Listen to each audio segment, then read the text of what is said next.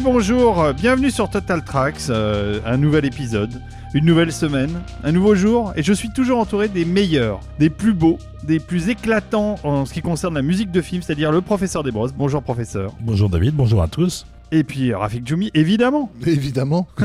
Après le- l'excellent déjeuner que nous avons fait euh, dans le le restaurant tenu par un être de lumière, Tout à fait. Voilà, un vrai, un passionné un passionné de musique de film. qui s'appelle Kim. J'ai posté une photo de lui sur Twitter, si vous suivez mon compte, vous verrez. Il y a une photo de Kim, être de lumière, euh, et qui tient un petit restaurant euh, fort Japonais. sympathique, japonais, excellent. Qui s'appelle Toriyoshi, qui se trouve au 71 rue Marguerite de Rochechouart, dans le 9e arrondissement. J'ai l'habitude de, de- de commander chez lui. C'est quelqu'un qui suit très attentivement ce qu'on fait. Et... Vous pouvez parler musique de film avec lui, vous pouvez parler de Craig Safan, vous pouvez parler de Krull. Krull. Il, a, il a bon goût, ce- cet homme a bon goût. Bon, et, et on y C'est mange un peu, bien. un peu une extension de ta vie. Donc On, est- on y mange bien. Et donc, euh, tout ça pour dire que euh, les êtres de lumière sont partout. Ils sont de plus en plus nombreux et on les remercie de nous aider, de, de contribuer. Ils soutiennent Total Tracks, mais en réalité, on s'aperçoit qu'ils soutiennent aussi la, la société dans laquelle on vit. Ce sont des travailleurs. Ils nous nourrissent. On va créer une forme de fight club de la musique de film, en fait. C'est ça. C'est ça. c'est ça, non, mais plus qu'un un fight club, on va créer euh, le remplacement de la franc-maçonnerie par une secte de béophiles. euh, De béophiles. On a, je- on a bien entendu, hein, de béophiles. Qu'est-ce que j'ai dit? Non, non, bien, c'est- non, tu as bien dit, Béophile. On pouvait entendre autre chose. Vous remarquerez qu'aujourd'hui, on est de fort bonne humeur, mais ça, c'est toujours pareil. Quand on Parce mange qu'on- bien, on est parce qu'on a content. pas- on a bien mangé, ouais. On a Alors, bien on, mangé. on a bien mangé et en plus, on est là, tous les trois, pour vous parler d'un immense cinéaste. Ah ben oui, c'est un de ceux qu'on préfère. Il s'agit évidemment de John Carpenter, Voilà, qui est réalisateur, qui est aussi comédien, compositeur, évidemment, scénariste, euh, maquilleur, pilote d'hélicoptère. fait de tout ce garçon. En tout cas, quelqu'un qui a très largement contribué à forger notre cinéphilie, puisqu'il se trouve qu'on a à peu près grandi avec son œuvre, hein, vu qu'on était jeune quand il débutait. Très et, jeune. Voilà. Et on l'a suivi jusqu'à ce que lui décide plus ou moins de prendre sa retraite. Et c'est vrai que c'est quelqu'un qui euh, a une place à part dans notre petit cœur. Et d'ailleurs, euh, c'est intéressant parce que euh, du fait de mon métier, j'ai quand même été amené à rencontrer pas mal de personnes considérées comme célèbres ou importantes, etc. Et j'ai remarqué que euh, j'étais rarement intimidé par le prestige associé euh, quand on me met face à le- Leonardo DiCaprio. Je suis professionnel. Je prends ça comme du boulot. Mais le jour où, où je me suis apprêté à rencontrer Carpenter, je me faisais dessus, j'avais les genoux qui tremblaient. J'étais redevenu un petit garçon de 8 ans. J'allais voir euh, quelqu'un de très important. Alors qu'en réalité, tu vas à Hollywood et tu leur mets Carpenter d'un côté, DiCaprio de l'autre. Il y a le boss et le clodo, quoi, si tu veux. Mais pour moi, à nos yeux, à nous, le clodo, c'est c'est- c'est Jésus, quoi. C'est euh, clair. J'ai eu aussi la chance de l'interviewer euh, et c'était pour Vampire et j'étais avec Jean-Baptiste Auré si je me souviens bien qui est aussi un, un sacré cinéphile en matière de carpenterie. Il a carrément créé l'église de John Carpenter, euh, Jean-Baptiste Horry. Exactement. On a passé un très sympathique moment avec John Carpenter, mais euh, tout ça a été très formel et très professionnel. Et par contre, on a passé deux heures formidables après à discuter avec Sandy King. Et là, c'était beaucoup plus drôle qu'avec John Carpenter, qui est fort sympathique, hein, mais Mais, c'est pas vraiment un bout en train, c'est sûr. Voilà, mais Sandy King, qui est donc la femme. Ça a été euh, au départ la productrice de Carpenter. Et ils sont mariés, euh, oui, au- dans le courant des années 90. Et en gros, Sandy King, c'est vraiment la femme qui agit dans l'ombre de John Carpenter, mais elle agit beaucoup. Hein. L'éminence grise. L'éminence grise, et surtout, elle a des ragots sur Hollywood, euh, comme vous pouvez même pas imaginer. Je peux même pas les raconter, mais elle était très très drôle. Donc, comme c'est quand même un cinéaste un peu oublié, on a décidé aussi qu'on allait faire un épisode court de 90 minutes où on allait condenser la totalité de l'œuvre de John Carpenter. Et c'est là que Rafik Pourquoi et moi. personne me croit on rigole. non, non, on a décidé qu'on s'arrêtait au bout de 90 minutes pour passer à l'épisode suivant. Voilà, donc il y aura probablement plusieurs épisodes. Bon, en fait, on va surtout essayer de parler de la musique dans Mais les voilà, films de John ça. Carpenter. Parce que on a déjà parlé du cinéaste, euh, toi et moi. Et, À plein de reprises, euh, avec Capture Mag, on a fait toute une saga autour de John Carpenter euh, qui est assez massive. Pour tout ce qui est des, des anecdotes de tournage, etc., vous avez largement, je pense, euh, ce qu'il faut euh, sous la main. Par contre, effectivement, sur l'aspect euh, euh, score, musique et l'importance de la musique dans ces films, là, il y a, peut-être moins de choses. Et, c'est là où euh, Total Tracks a le devoir euh, d'intervenir, de rétablir la vérité de ce qu'est la musique de John Carpenter dans les films de John Carpenter. On se lance directement dans le vif du sujet. Ah bah ça me paraît indispensable. John Carpenter, né en 1948 dans l'État de New York, pas dans la ville, hein, euh, dans l'État de New York, d'un petit bled qui s'appelle Carthage, qui est une, euh, bah, en gros une banlieue euh, typique de l'Amérique des années 50, dans laquelle il va avoir une enfance euh, comme on peut l'imaginer euh, vu les films qu'on a de, de cette époque-là. Il en aura un mauvais souvenir. C'est plus ou moins un enfer pour lui, la, la banlieue. Son père est, est, musicien, Howard Ralph Carpenter. Il est même euh, professeur de musique. Mais par contre, c'est sa mère, la cinéphile. Donc, en fait, il va, il va baigner d'emblée entre ces deux univers-là. Et sa mère va l'emmener voir, ben, en gros, tout ce qui sort dans les années 50. Alors, les, les films événementiels, c'est souvent des westerns hein, euh, à cette époque-là. Oui, et les réalisateurs qui citent sont des réalisateurs de westerns. Évidemment, euh, Howard Hawks, en, tête, évidemment, parce que la sortie de Rio Bravo, pour lui, c'est un marqueur important qui, qui va jamais le, le lâcher. Mais en même temps, il se prend de passion, comme pas mal de gamins de son âge, pour la SF. Et notamment toute une SF à petit budget, euh, un peu fauché euh, des années 50, mais aussi cette espèce d'ovni qui va arriver en plein milieu de cette décennie qui est euh, Planète Interdite, c'est-à-dire première tentative de film de SF gros budget classe A à Hollywood, en beau cinémascope Technicolor avec de beaux effets spéciaux. Et ça, ça va le, déglinguer. En fait, il, dira plus tard qu'il était plus fasciné par le procédé que par les films eux-mêmes. En fait, que le, tout premier film dont il se souvient en salle, c'était African Queen de, de, John Huston. Très très beau film en, Technicolor. Mais en fait, lui, c'était le, processus. En fait, comment ça se fait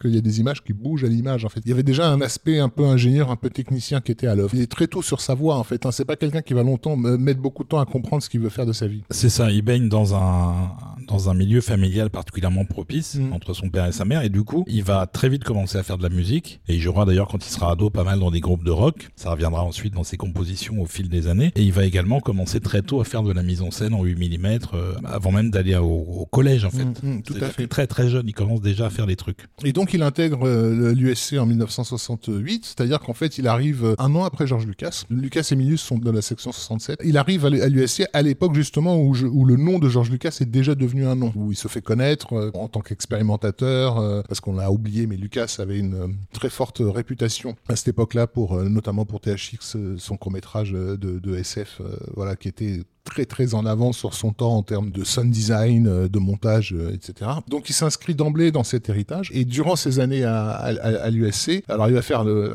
court métrage Captain Voyeur qui sera longtemps invisible et qu'on a fini par retrouver il y a quelques années que vous pouvez voir aujourd'hui sur Internet, qui est assez intéressant. C'est une sorte d'exercice Hitchcockien euh, ben, précisément sur le voyeurisme avec une sorte de nerd spécialisé dans l'informatique, chose assez rare à la fin des 60s, voilà, qui est obsédé par des, des femmes qui l'observent et tout. Et, qui va observer déguisé en portant un masque. Voilà. Ce qui annonce annonce un, un, film à venir de euh, Carpenter. Un film, voilà. Il y a un ou deux plans dans le, dans le cours qui sont littéralement repris dans Halloween, en fait. Mais le starting block, ça va vraiment être un court-métrage auquel il collabore, qu'il ne réalise pas, mais auquel il collabore, qui est The Resurrection of euh, Bronco Billy, qui donc, en fait, est réalisé euh, par James Rokos. C'est son court-métrage, moyen-métrage, pardon, de, de fin d'études, mais sur lequel John Carpenter et son ami Nick Castle interviennent à tous les niveaux, à tous les postes. Pierre Carpenter est à l'écriture, à la musique. Nick Castle est à, à la photo. Carpenter est au montage. Enfin, bon, en gros, vu de l'extérieur, Rokos n'a pas fait grand chose, mais en réalité, c'est quand même lui qui porte le cours. Et je dis c'est un starting block parce que il va être nominé aux Oscars, ce qui, euh, à l'époque, est quand même une chose assez exceptionnelle pour un, moyen métrage de, fin d'études. Donc Bronco Billy, c'est vraiment, un, on va dire, un truc typique de son époque, un peu dans, la mouvance de,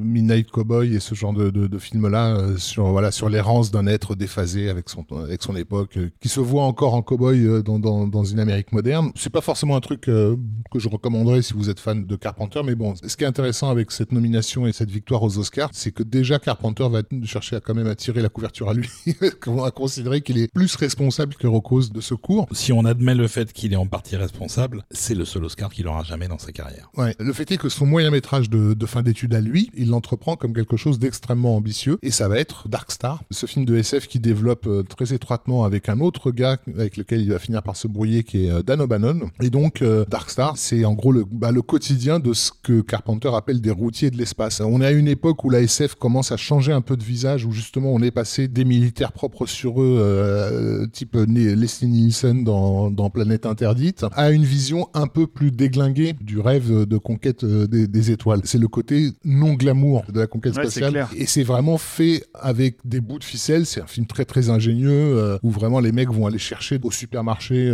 des cajots pour les œufs, enfin, ce genre de trucs pour construire leur, leur décor, dont certains tourner littéralement dans des placards hein, dans les couloirs de l'USC. Et il y a quelques plans qui sont vraiment saisissants dans le film. Le film est pas extraordinaire, faut être honnête. Ça se veut être une comédie, c'est pas ultra drôle. Oh, il y a quelques scènes pas mal. Petite précision sur la qualité dite euh, du film. Tout laisse à penser que le moyen métrage, donc d'origine, était excellent. Et du coup, il a impressionné pas mal de monde, il a beaucoup circulé. Un, un, un moyen métrage de, en 16 mm de 45 minutes, qui leur avait coûté 6 000 dollars, donc euh, c'est-à-dire littéralement rien. Il le tourne à la fin de l'année 1970. Oui, à l'USC. À l'USC, tout à fait. Il ne termine la post-prod et tout ça qu'en 72. La production du film dure 4 ans au total, ce qui est très très long. Euh, D'ailleurs, il y a des scènes qui ont été rajoutées après où ils ont été obligés de porter des perruques parce qu'ils s'étaient coupé les cheveux entre temps. Et donc, le, le, film est un petit peu bancal aussi, justement par ses ajouts. Et il est probable que la première version était plus équilibrée. En fait, ce qui se passe, c'est que par la suite, John Landis fait passer le court-métrage à son producteur euh, Jack Harris, qui voit l'opportunité justement d'en tirer un long-métrage. Et donc, il va leur être demandé de rajouter des séquences pour en faire un, un long-métrage d'à peu près une heure et demie. Et c'est là où ils vont étirer, on va dire, l'intrigue, rajouter des, choses, dont certaines parfaitement euh, farfelues, comme par exemple tout un numéro musical avec des bouteilles qui sert strictement à rien dans le film, euh, voilà, qui est bien pénible, ainsi que, pour l'anecdote, donc,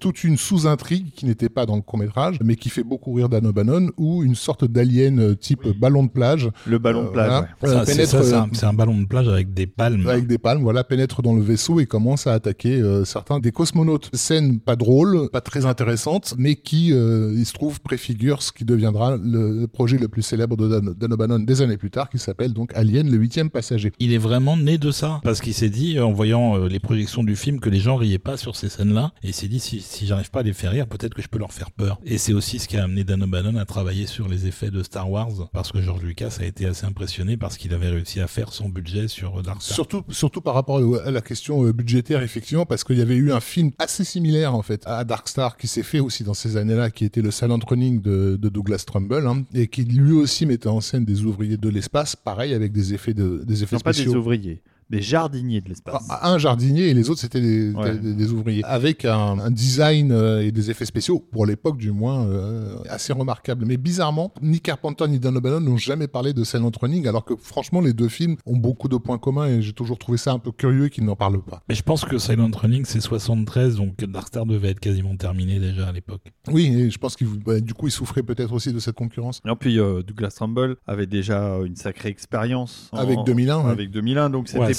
c'était pas non plus un newbie quoi euh, sur le sur le marché. Et puis surtout il avait il avait du budget puisque c'était un million il de dollars. Il avait un peu de budget. Carpenter avait déjà mis en musique un certain nombre de courts métrages de son école, en particulier les deux qu'on a cités qui sont Captain Voyeur et euh, Bronco Billy. Et quand on lui demandera plus tard pourquoi vous avez décidé de devenir compositeur dès votre premier film, euh, puisque c'était le premier long métrage à être sorti en salle euh, qui s'appelle Dark Star, il dira simplement que euh, il a fait ça parce qu'il était le compositeur le moins cher qu'il pouvait avoir. il n'avait pas du tout pas envie particulièrement de faire la musique, c'est juste que euh, il savait plus ou moins faire des trucs avec des synthés. Il était intéressé par la technologie à l'époque, était assez débutante, et donc il s'est lancé direct en disant bah ça va rien coûter, ce sera vite fait. Ça a été très très vite fait d'ailleurs, et il a mis le film en musique. Et ça ressemble à quoi? Et bah ça ressemble à ce qu'on va écouter et maintenant. Et bah voilà, j'attendais que tu me dises ça, professeur. Un petit extrait du tout début du film de la composition de John Carpenter pour Dark Star.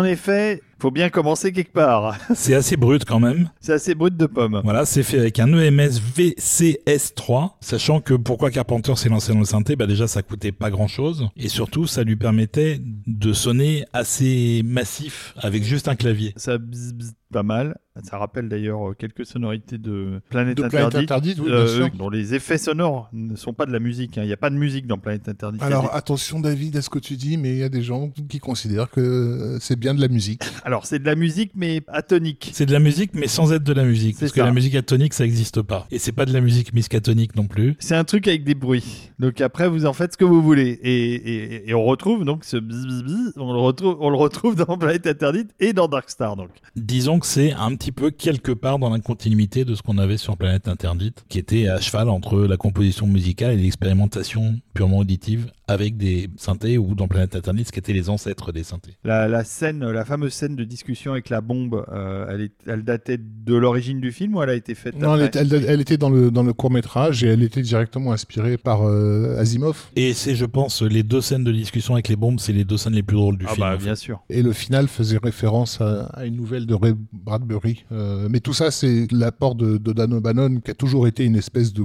compilateur, on va dire, de, de toute la pop culture. Et effectivement, la, la SF était le parent pauvre à l'époque hein, dans, dans la culture américaine. Et donc, bah, du coup, il y avait une, presque une, un besoin, une envie de tout mettre d'un coup, d'en mettre le, le maximum. En tout cas, ils vont se séparer en mauvais termes, hein, euh, Dan O'Bannon et, et Carpenter, précisément parce que Carpenter tire beaucoup la couverture à, à lui. Il est, il faut le dire, très arriviste, très ambitieux. Il a envie de réussir, il a envie d'intégrer la mec hollywoodienne. Alors que Dan O'Bannon est un personnage un peu plus frappé euh, au coin du cerveau et un peu plus problématique, on va dire. Et sa carrière en dents euh, sera tout à fait témoin. O'Bannon va se retrouver dans les pattes de Jod- Jodorowsky sur le fameux projet Dune, hein, qui sera avorté et qui va valoir à Dan O'Bannon une sévère dépression nerveuse. Et je pense, d'après ce que j'ai compris, il a été interné euh, en France à une certaine époque avant d'en ressortir en bossant notamment pour Metal Hurlant, dans lequel il va poser beaucoup de choses euh, qui auront beaucoup d'impact indirect sur la SF américaine par la suite. Euh, Oui, puis, euh, pas- ça c'est une autre histoire. Le choix de Giger sur Alien, alors qu'il avait bossé Mm.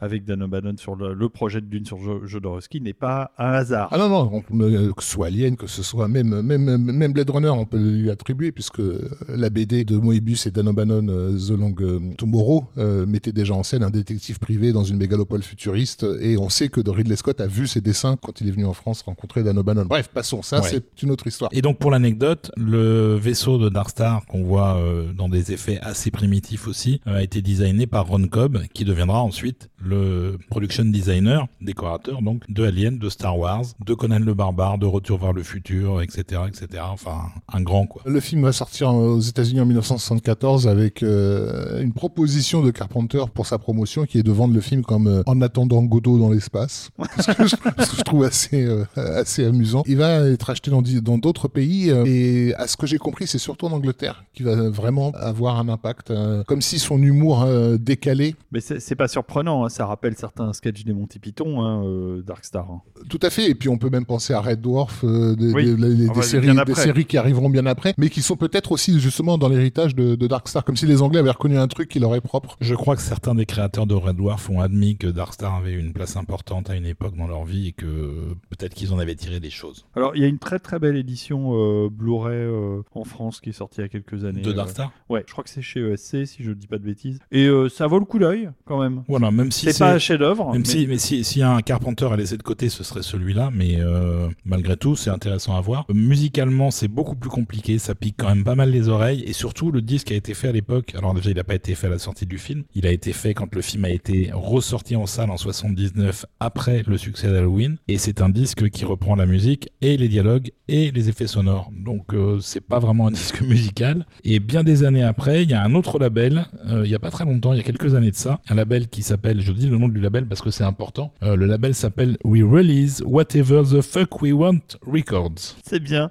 Et ils ont réédité l'album d'époque en rajoutant une recréation des morceaux sans effet, sans voix. Euh, et cette version qu'on entend là dans l'émission vient de là. Ah, ils ont repris les synthés d'époque et tout Ouais. Ah, C'est Ouais, cool ouais. ça. Je sais pas si c'est Alan Howard qui s'en est chargé, je me souviens plus, mais il y a quelqu'un qui s'est chargé de recréer les morceaux à l'identique. Ça, c'est chouette ça. Mais ça reste un truc très anecdotique musicalement aussi. Bon, on passe au film suivant. qui va être en réalité le premier vrai long métrage de John Carpenter pour le cinéma, parce Dark Star n'est au fond qu'un court métrage d'étudiants euh, amélioré, Gonflé. gonflé. Voilà, c'est ça. En fait, euh, bah, il va, il va surtout commencer par l'écriture. En fait, c'est ce qui va lui permettre de vivre euh, ses premières années euh, à, Hol- à Hollywood. Et il va se concentrer notamment sur un projet de, de thriller euh, Hitchcockien qui s'appelle Eyes, euh, qui va parvenir à, à vendre euh, au fameux euh, Ian Peters hein, que nous, nous avons déjà. euh, Encore lui voilà le, le, Et co- le toujours coiffeur, le coiffeur de Barbara Streisand. Voilà, qui était avec elle à l'époque. Exactement, en et, et- et qui va essayer de développer Eyes pour Barbara Streisand. Finalement, euh, ça donnera euh, beaucoup plus tard le film Les yeux de Laura Mars, donc sur un script de, de, de John Carpenter. Et, sans Barbara Streisand. Barbara Streisand. Et avec Faye Dunaway. avec Faye. Dunaway et euh, Irving Kershner à la réalisation. Ça lui fait de quoi manger. Comme tout est lié tout le temps dans ce petit milieu hollywoodien des années 70, Irving Kershner sera choisi sur l'Empire contre-attaque par George Lucas une fois qu'il aura vu les yeux de Laura Mars et qu'il aura été impressionné par le résultat. C'est rigolo quand même. Ouais. Le fait est que, ben,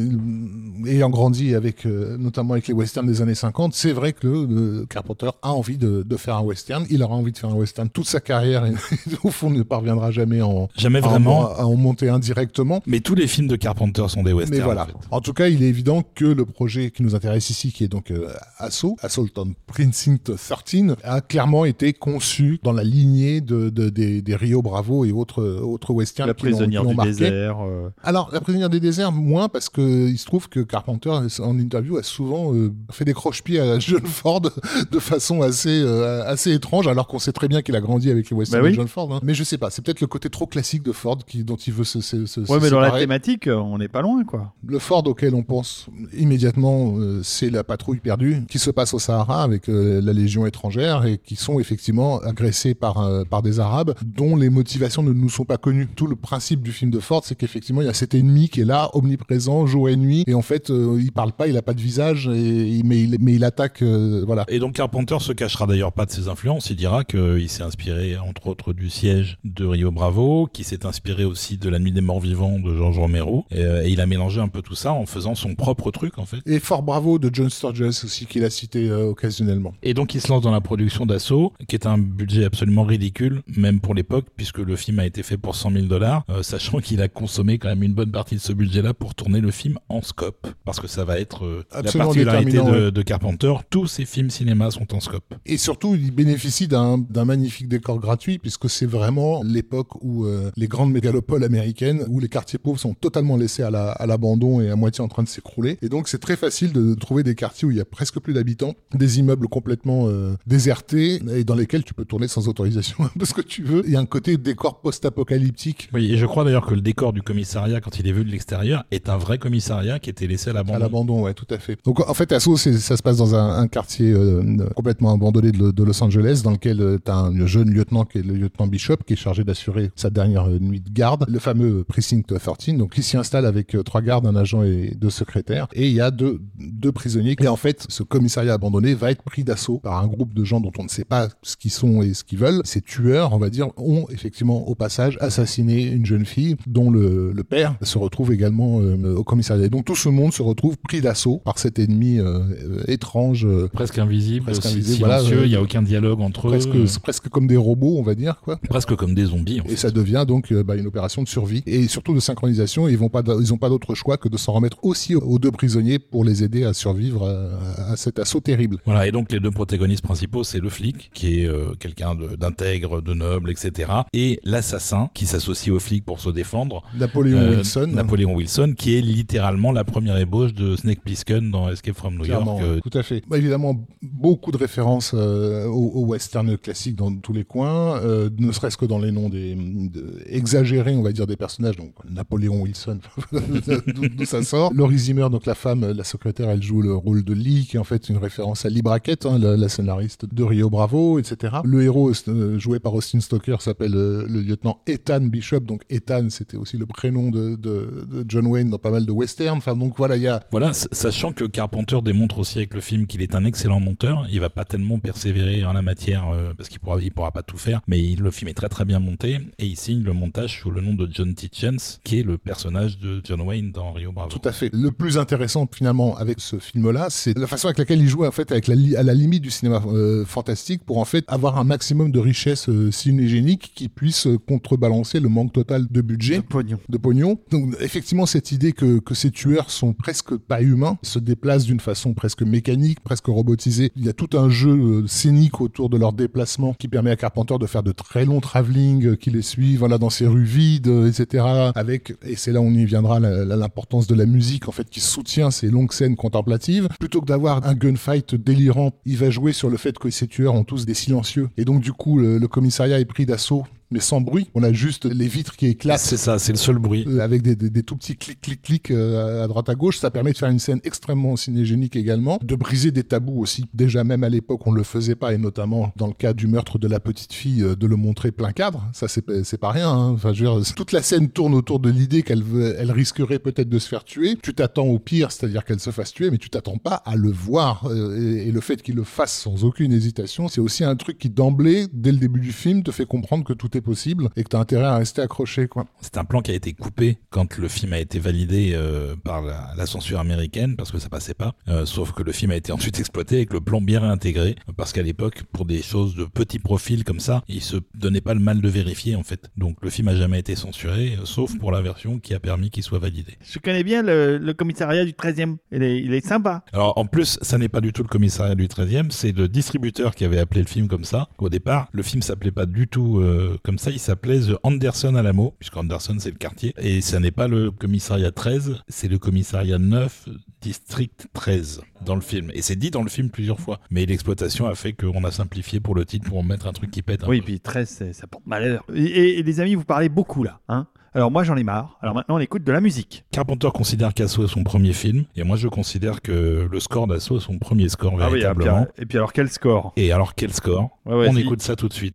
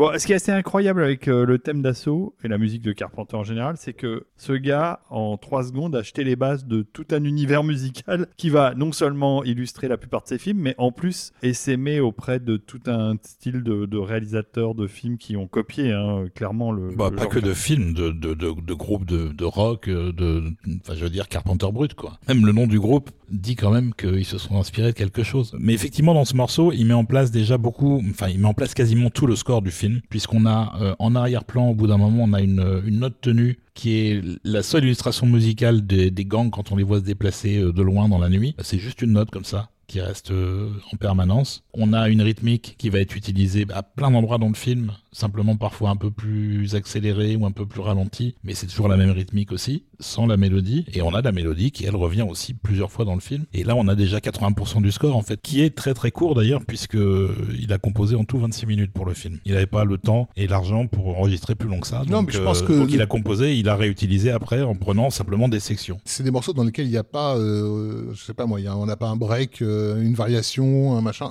On- est vraiment dans la- dans dans l'ambiance qui est posée. Et c'est important de dire que cette musique-là, un, elle appelle les images, et deux, elle a vraiment été pensée pour les accompagner. Comme on le disait, la mise en scène de, de, de Asso, c'est vraiment son point fort. La raison pour laquelle on regarde ce film et qu'on on décroche pas du regard du début à la fin, ça n'est que ça, ça n'est que sa mise en scène et cette façon qu'a cette caméra de, de faire soit des panneaux, soit des travelling qui nous font découvrir les décors au fur et à mesure, des silhouettes euh, qui traversent euh, ce large cadre cinémascope. Et c'est là où effectivement le format cinémascope était absolument essentiel pour, pour un film comme ça. Il y a, il y a une présence du décor qui est, euh, qui est magistrale, qui est aidée par cette musique lancinante qui nous permet de suivre le pas traînant, on va dire, de- des personnages euh, qui se déplacent dans cette immensité apocalyptique. Il a presque quasiment inventé le, ce qu'on appelle le western urbain avec, euh, avec ce film-là. C'est ça, et, et Carpenter, qui vous se voyait pas spécialement compositeur de films ou d'autres choses, euh, s'avère finalement être parfaitement adapté. En tout cas, pour ses films à lui, il fait exactement la musique qui est appelée par la mise en scène. Les deux sont vraiment complémentaires, alors que pourtant, quand lui compose, son processus, c'est on se détache de la mise en scène, on se détache du montage, on se détache de tout. Quand je suis compositeur, je compose. Je fais rien d'autre, je pense pas au reste. Mais en même temps, il y a quelque chose d'assez mécanique et assez, je dirais, mathématique dans, dans cette composition qui rejoint le caractère très mathématique et très géométrique de sa mise en scène. Du moins sur, euh, sur un film comme Assaut. On peut pas du tout détacher, une fois qu'on a vu le film, on peut pas détacher la musique des images euh, qui y sont euh, associées. Enfin là, euh, j'ai revu la, la, la, la gamine commander sa glace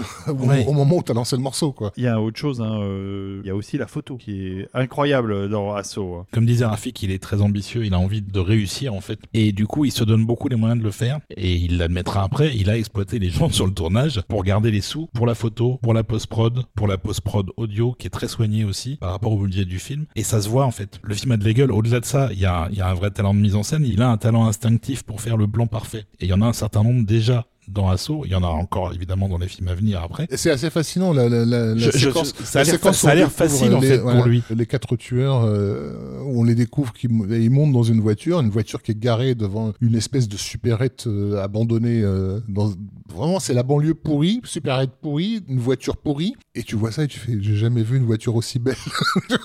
Parce que juste le cadre est absolument ça. perfecto. Quoi. Et je pense que c'est pour ça qu'il a toujours tourné en scope, c'est qu'il serait pas tourné autrement. Et d'ailleurs, ce qu'il a fait en télé euh, a pas du tout le même euh, le même relief en fait. Est-ce que le, le fait qu'il ait composé la musique, c'est la même excuse que pour, euh, Oui, que oui, pour bien Dark sûr. Star C'est parce qu'il a a- gardé le pognon pour. Bien sûr, il n'y a, pas- d'argent, donc euh, il le fait gratos. Il est crédité, mais il n'est pas payé pour ça en fait. Il a, il a, il a un cachet absolument ridicule sur le sur le film. euh, Sauf qu'il va aussi constater assez vite l'impact que ça a. Parce que tous les gens qui découvrent euh, Assaut à l'époque découvrent aussi la musique d'Assaut. pas à la sortie euh, en 60. Ça, ça, va- ça, c'est- ça s'étale sur en ça- 67. Ça, ça- ça s'étale sur plusieurs années. euh. Le film est sorti dans l'indifférence générale. Ah, clairement. Et c'est en Angleterre, encore une fois, qu'il va avoir un peu plus de succès, qu'il va être sélectionné dans un festival, etc. Et, euh, et après, euh, et les décennies qui, su- qui suivent, le film a été reconnu comme étant un des grands films d'action des années 70, mais ça a mis du temps quand même. Donc Carpenter, pour la musique, il a aussi mis les moyens, entre guillemets, c'est-à-dire qu'il pense qu'il n'est pas capable de tout faire tout seul. Il a besoin d'aide pour la programmation des synthés, parce que pour euh, rappeler comment ça marchait à l'époque, on programmait un synthé pour avoir un son on enregistrait le son tel qu'on voulait le jouer, et après, il fallait reprogrammer entièrement la machine pour avoir un autre son et ainsi de suite. Tout ça n'étant évidemment pas mixé en MIDI, donc euh, il fallait tout mixer à la main après, enfin c'était un enfer. Et donc il a besoin d'aide et il se fait aider par un garçon qui s'appelle Dan Wyman, qui deviendra aussi d'ailleurs orchestrateur et compositeur à l'image plus tard, qui a longtemps aussi été euh, professeur de musique à l'image. Et donc euh, Dan Wyman va aider Carpenter sur ses premiers films pour la partie purement technique de programmation des synthés. Et donc Carpenter a aussi des influences auditives et il dira d'ailleurs plus tard que son influence principale derrière l'écriture du thème d'assaut qu'on vient d'écouter, c'est le thème de Scorpio de Lalo Schifrin pour le premier Dirty Et effectivement, il y a une parenté entre les deux. Ça part un peu dans une autre direction, mais il y a quelque chose, euh, effectivement, qu'on peut noter d'inspiré, on va dire. C'est pas une mauvaise référence. C'est pas une mauvaise référence du tout, c'est un truc de ouf, euh, le chiffrine. Et donc on va quand même écouter un deuxième morceau qui est l'autre thème véritablement marquant du film, qui est un thème qui est joué lorsqu'on découvre qu'un des personnages a été tué dans une des attaques du commissariat. C'est le thème de Julie, qui est joué par Nancy Loomis et qui va mourir successivement dans trois ou quatre films de Carpenter à venir. Tout à fait. Et eh bien comme quoi, on change pas une équipe qui gagne. Et on écoute Julie et Carpenter a beaucoup beaucoup galéré comme c'est pas du tout un performeur qui sait pas vraiment jouer de la musique, il sait pas la lire, il sait pas l'écrire, euh, il a du mal à décrypter les partitions, il a un peu progressé mais pas tant que ça. Ça n'est pas non plus un musicien de session donc il a eu beaucoup beaucoup de mal à jouer ce morceau alors que ça n'a l'air de rien quand on écoute ça. Bah, écoutons-le justement.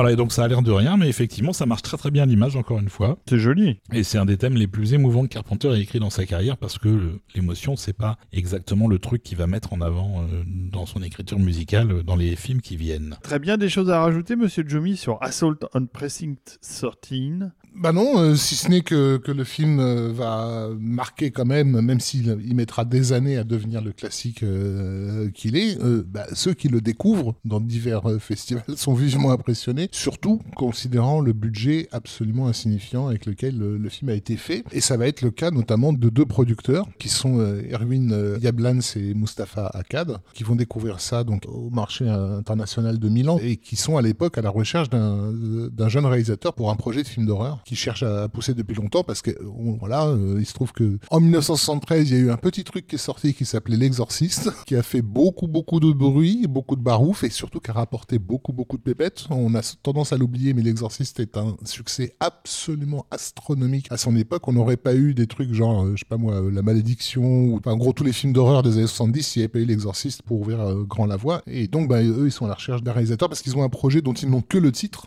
et le titre c'est Halloween.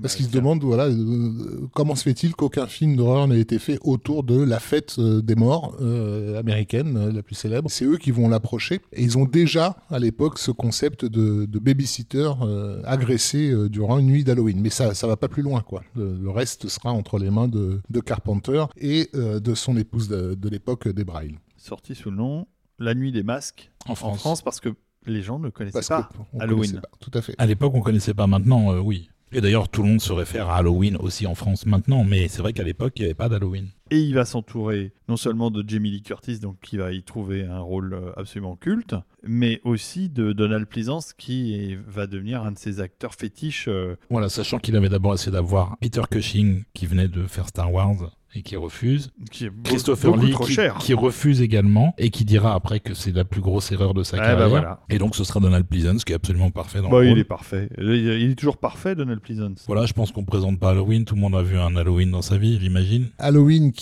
contrairement à la, à la rumeur, ne s'appelait pas The Babysitter Killers, met en scène donc euh, Laurie Strode jouée par les- Jamie Lee Curtis, qui donc est coincée la nuit d'Halloween parce qu'elle doit faire du babysitting. Et il se trouve qu'elle elle vit dans un quartier qui, euh, des années auparavant, a été euh, le lieu d'un terrible meurtre qui nous est présenté dès l'ouverture du film, dans lequel un petit garçon a tué euh, sa sœur et un petit garçon de 6 ans. il a été interné, il a été surveillé par un docteur qui s'appelle le docteur Sam Loomis, joué par Donald Pleasance, et il se trouve que euh, il va revenir sur les lieux de son ancien crime puisqu'il s'est évadé de son hôpital psychiatrique et euh, reprendre sa, série de meurtres euh, comme si de rien n'était. Et donc le film se passe littéralement entre deux maisons, autour d'une ruelle, c'est-à-dire celle où Laurie Strode s'occupe des enfants et celle en face où sa petite amie Annie Brackett a décidé de faire venir son petit copain pour faire une partie de, de jambes en l'air et ça va mal se terminer pour elle puisqu'elle sera une des premières nouvelles victimes de ce tueur masqué donc qui s'appelle Michael Myers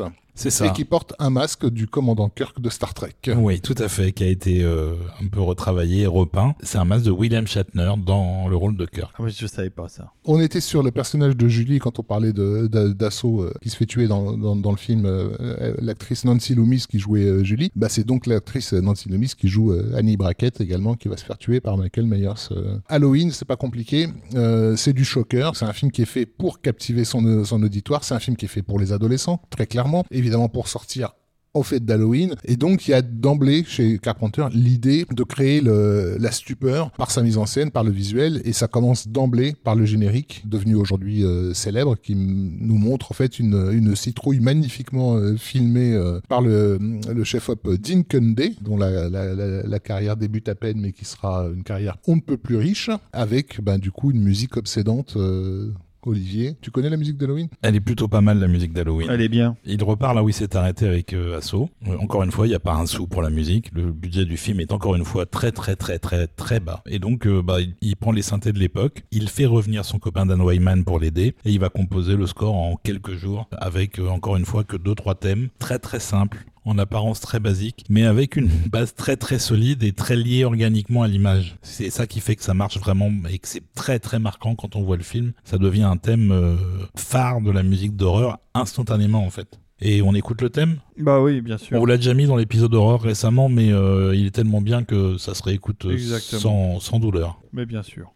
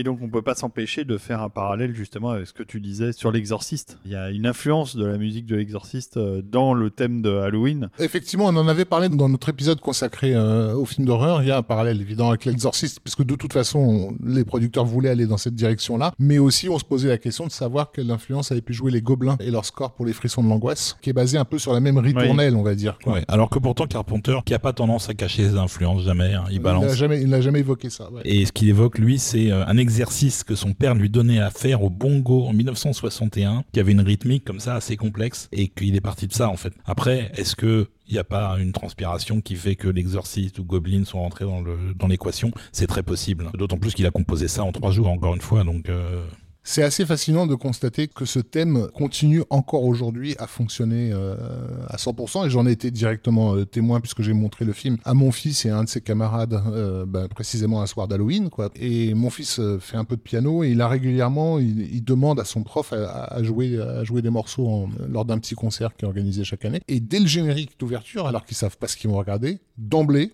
mon fils et son copain ont réagi à la musique et mon fils savait d'emblée qu'il allait demander à son prof de lui apprendre ce, ce thème-là. Et j'ai, j'ai- du coup, j'ai eu l'immense honneur de, de le jouer avec lui à quatre mains durant ce concert. Et j'ai vu la vidéo, et ils sont magnifiques. On, on est beaux tous les Ils deux. hein. sont beaux. Mais voilà, de se dire que c'était euh, il y, a, il y a deux ans, quoi. En 2021, tu montres ça à des mômes et leur premier réflexe, c'est je veux jouer ce morceau au piano. Tu te dis, mais qu'est-ce qu'il a ce morceau en lui qui lui fait traverser les décennies comme ça, quoi? Et je pense que le succès du film doit beaucoup à la musique, parce qu'en fait, donc le film, une fois terminé, euh, est monté par Tommy Lee Wallace, qui était déjà là sur Asso, qui est un vieux comparse de Carpenter et qui est là tout le temps sur Asso. Il faisait carrément la moitié des jobs sur le, tournage. Et Carpenter a rendez-vous à la Fox avec un exécutif pour un autre euh, potentiel projet, et il lui projette Halloween en version euh, montée, mais non encore mise en musique. La productrice qui voit le truc n'a pas peur du tout en fait. Et il se dit putain ça marche pas. Et il imagine qu'il va essayer de sauver le film juste avec la musique. Bah le fait est que le film a eu un tel succès après que oui je pense qu'il a réussi. Encore une fois, on retrouve la patte de Carpenter, des cadres hyper léchés, euh, une photo incroyable. Le film est très très beau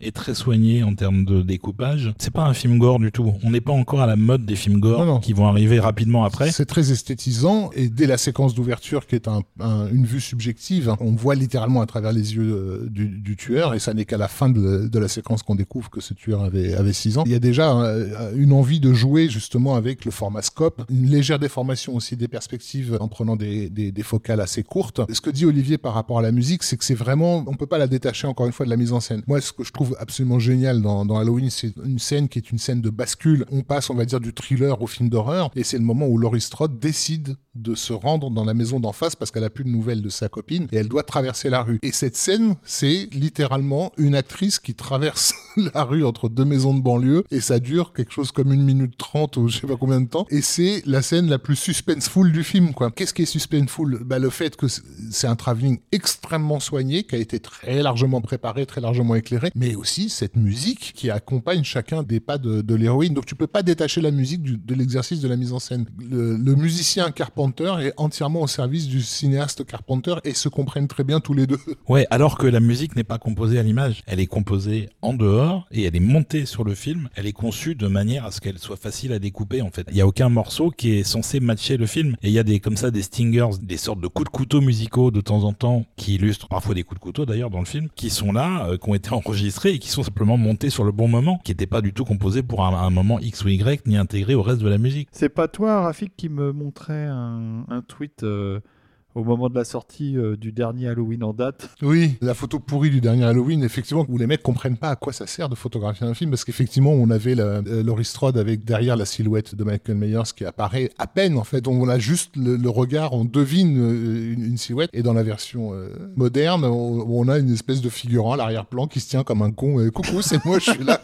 Dis, mais vous avez rien compris euh, à l'art de la suggestion, les mecs, c'est ouf. Vous voulez qu'on écoute un deuxième morceau Ah oui, oui, oui. On a un deuxième morceau. On l'avait écouté euh, peut-être 15 secondes euh, dans l'épisode d'horreur, donc voilà, on va vous le mettre en entier. C'est le thème de Laurie, donc interprété par Jamie Lee Curtis. Qui a contribué hein, par sa présence euh, au succès du film. hein. Oui, et puis en plus, sa, sa maman jouait dans Psychose, et Psychose est une des influences de Carpenter Non, euh, pas du sur tout. le film, donc euh, Mais je ne vois pas pourquoi tu dis ça. donc c'est pas totalement un hasard tout ça. Encore une fois, il y a pas de hasard. On écoute euh, le thème de Laurie.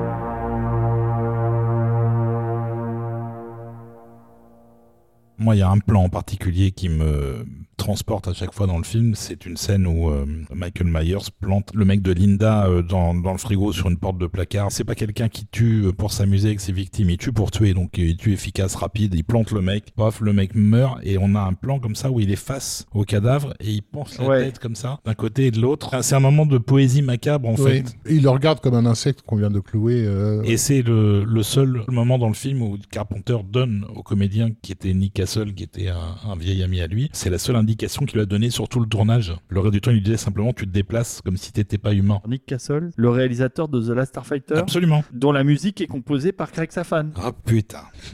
tout, tout est lié. C'est vrai que ce monde d'Hollywood est vraiment minuscule. Il faudra un jour que tu nous fasses cette émission sur Craig Safan parce que tu en parles sans arrêt, alors que je pense une bonne partie de nos auditeurs ne savent pas vraiment qui est Craig Safan. C'est pas grave, mais une autre chose intéressante aussi, je pense, par rapport au succès d'Halloween, c'est que jusque-là, euh, les tueurs au cinéma ont tenté de leur donner une forme de justification euh, psychologique, on va dire, comme bah, que ce, de, ta cité Psychose, c'était clairement au cœur du projet de nous expliquer euh, le problème de ce tueur en série. Avec Carpenter, on balaye en fait ça. Euh, Michael Myers, c'est le mal absolu, avec Voilà. un M majuscule. Voilà, et le, le rôle de Pleasance est là pour ça. Exactement. C'est pour donner tout le backup nécessaire au personnage. C'est l'incarnation du mal. Exactement. Et ça suit en fait ce que Carpenter avait déjà mis en place avec les tueurs, le groupe de tueurs d'assaut, dont on comprend pas les motivations parce qu'ils en ont pas. C'est l'antagonisme pur, c'est le mal incarné. Et la direction qu'il leur euh, donne, ou la non-direction qu'il leur donne, elle va dans le, dans le même sens. Il les filme comme des entités inhumaines en fait, euh, euh, presque robotisées. Et la marche comme ça de Michael Myers, qu'on a, on a beau lui foutre sur la gueule, euh, le- transpercer le cou, euh, lui arracher un œil ou tout ce que tu veux, il va continuer à, à avancer de façon euh,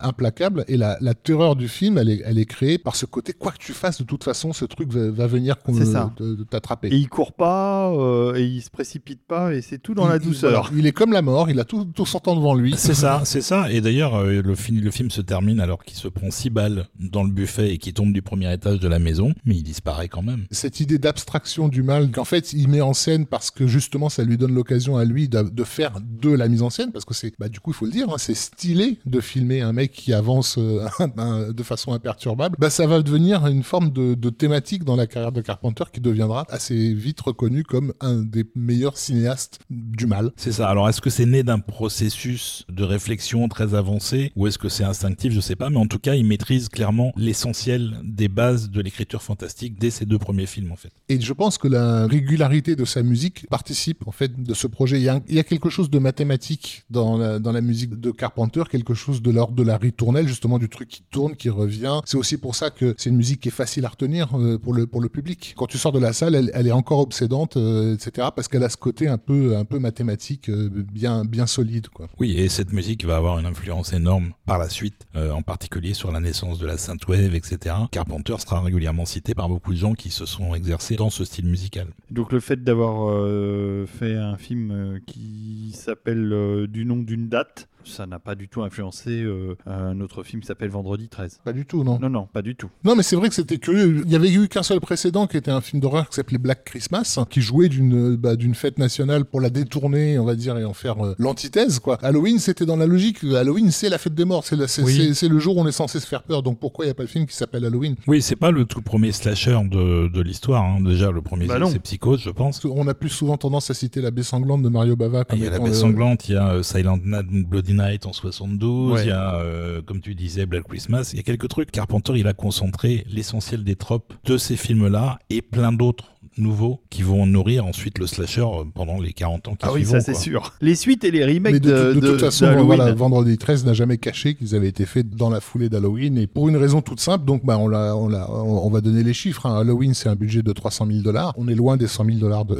d'assaut, mais ça reste quand même 300 000 dollars. Euh, Et il, pour- va, et il va rapporter 70 millions. sur, sur les États-Unis, parce qu'on parle même Sur pas de, de- États-Unis de l'international. Ouais, donc c'est bien. Ça lance, là, ça lance sa carrière. Donc là. c'est un record absolu en termes de, de rapport. rapport. budget euh, box-office. Voilà l'exorciste, il est renvoyé dans ses quartiers. Le statut particulier d'Halloween comme film le plus rentable de tous les temps ne sera euh, perdu qu'à la fin des années 90 avec le projet Blair Witch en fait. Donc c'est quand même pas mal pour littéralement son deuxième film, troisième si on compte Dark Star. Et il va continuer euh, évidemment à explorer ce genre, tout en restant dans des productions indépendantes. Oui, c'est ça. Il reste humble parce que quand on fait un film comme Halloween, on peut aussi succomber au chant des sirènes euh, hollywoodiennes et euh, prendre tout de suite une grosse prod parce que j'imagine que les projets sont, sont- ont dû se présenter pas mal. À partir d'Halloween, oui, clairement. Le fait est qu'avant qu'Halloween ne, ne déboule et ne défonce euh, tout sur son passage, euh, bah, en gros, il a, lui, il a, il a besoin de travailler. Euh, il a commencé à bosser à la télévision. Et c'est là où il va développer deux téléfilms qui vont être de véritables succès, il faut le dire, qui vont en fait presque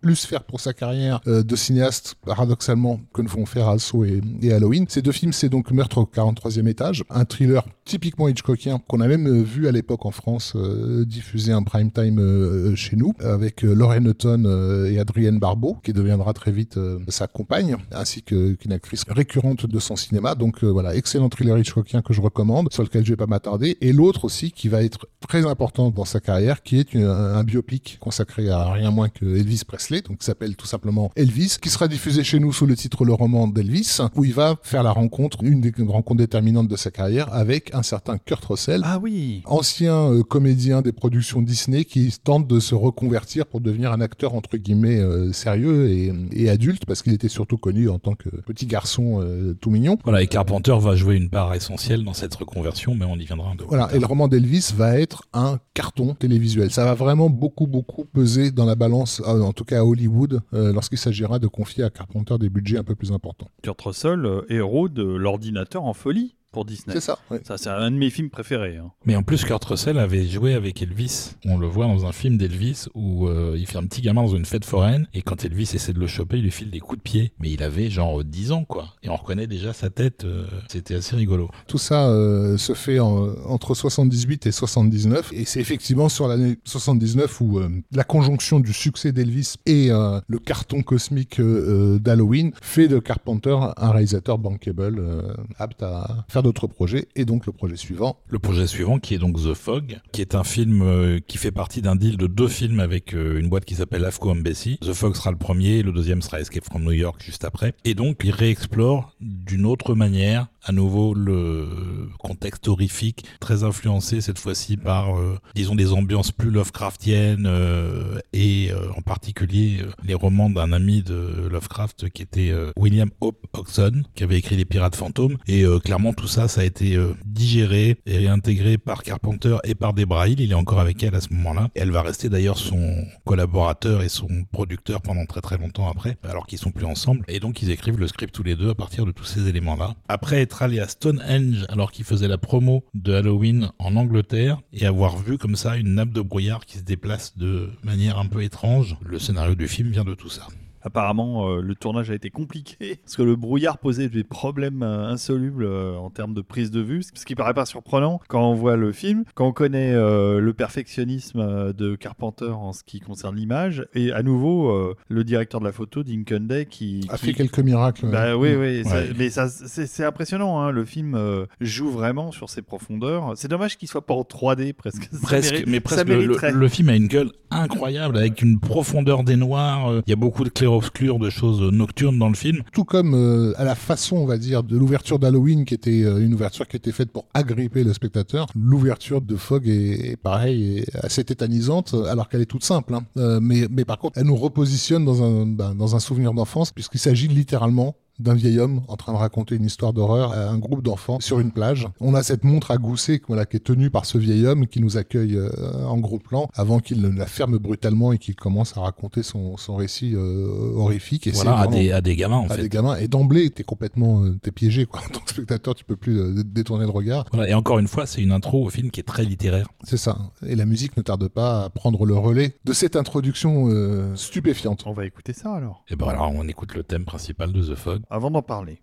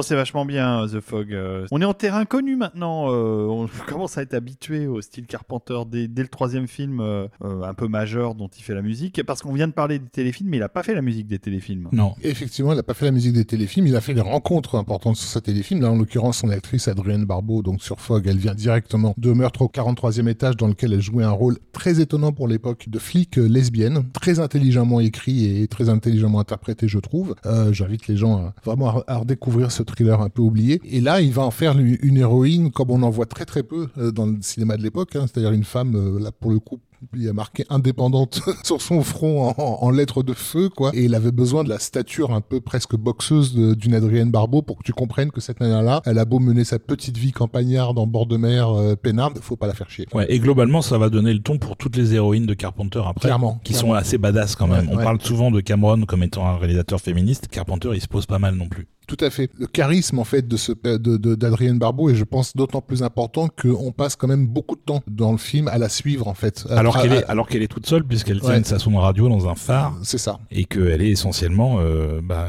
sans personne, sans visiteur, sans rien. Tout à fait. Mais c'est qu'elle parle à la radio. Elle parle à la radio et donc c'est à travers elle qu'on va découvrir tout le paysage euh, environnant, tout le décor de cette petite communauté qui met en place les éléments euh, lorsque le brouillard va s'abattre sur euh, sur la ville. On sait à peu près à quoi ressemble l'architecture parce qu'on l'a justement visité en long et en, large dans des plans assez magnifiques. Voilà. Et encore une fois, c'est un décor assez Lovecraftien. Ça rappelle euh, Innsmouth ou des, endroits comme ça euh, fictifs chez Lovecraft. Alors il y a évidemment plein de gens qui se pressent pour bosser avec Carpenter, donc il y a beaucoup plus de comédiens, puisque là il retrouve Jamie Lee Curtis à qui apparemment il a donné un rôle parce qu'elle n'avait pas, euh, malgré le succès d'Halloween, elle n'avait pas eu d'autres propositions intéressantes, donc il l'a fait rentrer dans le, dans le projet. Ouais, elle continuait à faire du, du, bah, du en gros du slasher type euh, le monstre du train de Roger Spottiswoode, ce genre de truc. Ouais. C'est ça. Et euh, du coup, il en profite pour faire venir sa maman, donc Janet Lee, qui va aussi jouer un rôle important dans le film. Et puis, il y a plein d'autres gens qui vont devenir des habitués de Carpenter. C'est quelqu'un qui travaille quelque part en famille. Et ces comédiens, il y en a qui vont jusqu'à faire 10 films avec lui. Non, mais comme Joe Dante, hein, en fait, c'est la Exactement. même génération euh, qui fait, qui Exactement. fait- qui bosse ça avec les potes. Quand ça se passe bien avec quelqu'un, il n'y a pas de raison de ne pas le faire revenir. Et évidemment, bah, il y a Nancy Loomis qui revient se faire tuer dans le rôle de Sandy cette fois.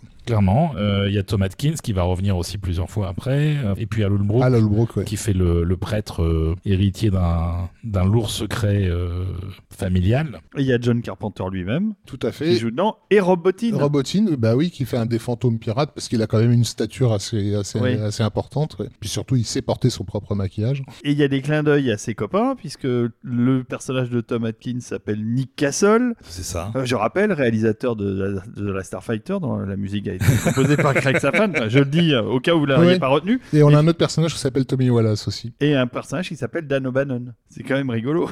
Et donc Carpenter fait la musique, encore une fois, avec un peu plus de temps et un peu plus de développement euh, thématique, même si globalement ce qui met en place toujours en premier c'est la rythmique. Il y a un peu plus de temps pour euh, composer quelque chose d'un peu plus élaboré. Là, c'est clairement plus un problème de budget. hein. Il fait ça pour le plaisir. Et puis peut-être que parce que les producteurs lui demandent, ça fait partie de sa touch. Alors ça fait partie de sa touch, je sais pas, euh, disons que ça les dérange pas. Ça va les déranger plus tard, mais là ça les dérange pas. Et puis il a un petit peu plus d'argent quand même, il a un peu plus d'un million de dollars de budget. C'est quand même trois fois celui d'Halloween, presque quatre fois. Le film va encore une fois être extrêmement rentable, puisqu'il va ramener 22 millions de dollars, rien que sur le territoire américain. Donc euh, c'est une affaire qui marche, hein, euh, le business Carpenter. Vous avez d'autres choses à ajouter sur ce brouillard? Bah, c'est un exercice de style, en fait, euh, The Fog, hein, il n'y a pas d'autre terme, mais c'est effectivement un film qui est, euh, comme tu l'as fait remarquer, David, qui établit euh, la patte Carpenter, en tout cas dans l'inconscient collectif du public de l'époque. C'est-à-dire qu'il y a un style Carpenter qui est né et qui est un style fait conjointement, on peut pas les séparer, de l'image et de la musique. Et, et c'est, on pourrait presque prendre Fog comme modèle de ce à quoi doit ressembler un Carpenter. quoi. Ouais, et pourtant ça n'a pas été une production simple. Et d'ailleurs, il était catastrophé quand il a vu le premier montage du film parce que ça marchait pas du tout. Et euh, il a dû en catastrophe euh, réorganiser en l'espace d'un mois euh, des nouvelles sessions de prise de vue pour rajouter des séquences, remonter le film. mais ça se voit pas au final. Le film est super équilibré. ça marche très très bien. On n'a pas vu le premier montage, mais en tout cas là, c'est impeccable. hein. Et tout ça en restant dans le budget en plus. Donc c'est quand même quelqu'un qui a un talent particulier pour faire des films à petit budget et à en tirer le maximum, quoi. Il a le contrôle absolu aussi sur, sur ces films-là, Oui, sur la fin clair. des années 70. Et, euh, C'est ça. Carpenter, il fait Carpenter. Il est Carpenter partout sur le plateau. Quoi. Et c'est euh, important qu'il puisse être Carpenter, parce que sans ça, il n'y a plus de spécificité au film. Et puis alors, il y a un autre truc qui est très important aussi dans la carrière, dans la filmo de Carpenter, et qui va vraiment démarrer avec ce film-là, donc avec The Fog, c'est la fin à la Carpenter. Une fin choc, une fin marquante. On va pas vous raconter quelle est la fin du film, on vous racontera pas forcément celle des films suivants non plus, mais c'est dans celui-là qu'il y a une, véritablement une fin qui va euh, électriser le spectateur juste avant le générique de fin. Formidable synchronisation, euh, professeur Desbrosses, puisque tu parles de la fin de The Fog et c'est la fin de cet épisode. Déjà? Mais oui, Oh là là je ne parle même pas de la musique qui va rajouter encore des minutes, euh, de longues et magnifiques minutes à cet épisode. Donc euh, on va s'arrêter à, à- à The Fog et ça tombe bien parce que le prochain film avec lequel on va démarrer le prochain Oh épisode, oui. C'est pas du n'importe quoi, messieurs dames. C'est du Voilà. lourd, c'est du très très lourd. Alors comment on termine cet épisode euh, Bon, on va terminer avec un petit morceau euh, de la dernière séquence du film, qui est une séquence, euh, tout le film mène à ça, il y a une, une construction dramatique, puisque le film s'étale sur, je crois, deux nuits, et c'est la deuxième nuit, c'est euh, le moment où les, les pirates fantômes vont exercer la dernière partie de leur vengeance. On vous raconte pas le pitch du film en entier, parce que si vous l'avez pas vu, voyez-le, quoi. Oui, ça vaut le coup d'être vu. On arrive à la fin du film et on va avoir comme ça cette espèce de progression implacable, rythmique, euh, assez mécanique encore une fois, dans le dernier morceau du film qu'on va vous mettre pour terminer l'épisode. Bah oui, euh, et on va remercier encore une fois nos contributeurs euh, de nous soutenir. On les salue, on les embrasse, et on embrasse aussi tous nos auditeurs. Et puis, monsieur Rafik, maintenant, je vais vous poser la question qu'y a-t-il en ce moment même Ah. sur la meilleure chaîne musicale de la musique de film, c'est-à-dire la grandeévasion.fr Sur la grandévasion.fr, au moment même où nous enregistrons, il passe Star Trek Strange New Worlds saison 1, Pas mal. le morceau The Pike Maneuver, composé par Nami Melumad. Voilà, c'est tout nouveau ça. Ah, C'est bien ça. Parce que La Grande Évasion, c'est ma chaîne musicale, Oui. c'est MCM. C'est ça. et puis, euh, et puis, alors, il n'y a pas que des vieilleries, il y a aussi des nouveautés Ah oui, comme oui, il y a quoi. plein- il y, a hein. plein- il y a plein de nouveautés, j'en rajoute quasiment tous les jours. Formidable. Il est formidable, ce professeur Desbrosses. Il est fatigué ce professeur Desbrosses. Ouais, sur ta base de données, tu sais combien il y a de morceaux en tout sur la Grande Évasion? On arrive quasiment à 12 000 là. Bon, bah, ça fait très plaisir. Euh, on va écouter tout ça. euh, Voilà, et puis on Il y va... a évidemment, vous avez du Carpenter à foison hein, sur la grandévasion.fr, vous inquiétez pas, ça, arrive régulièrement. Une fois qu'on aura fini tous ces épisodes, je sais pas combien il y en aura, vu le peu de films qu'on a traités dans le premier, on aura évidemment une petite playlist à vous soumettre. J'espère surtout que ça vous fait plaisir d'écouter euh, du Carpenter, de retrouver son univers. Et nous, en tout cas, on, on se fait plaisir. C'est ça. On a fait ça parce qu'on en avait envie, on, encore re- une fois. on retombe en enfance. On a quand même une certaine adulation vis-à-vis de, des films de Carpenter, en particulier de cette période des années 70-80, ou même après d'ailleurs finalement. Moi, je sais qu'à chaque fois que j'ai fait des nuits cinéma Carpenter, et j'en ai fait plusieurs, c'était bien rempli, voire complet. Et c'est normal. Bon, on vous salue, on vous embrasse, on vous retrouve très bientôt, c'est-à-dire la semaine prochaine. Passez une bonne fin de journée. Euh, au revoir, monsieur Desbrosses. Au revoir monsieur Hoga. Au revoir, monsieur Jumi. Au revoir, monsieur Auger. Des bisous à tous. Ciao. À bientôt.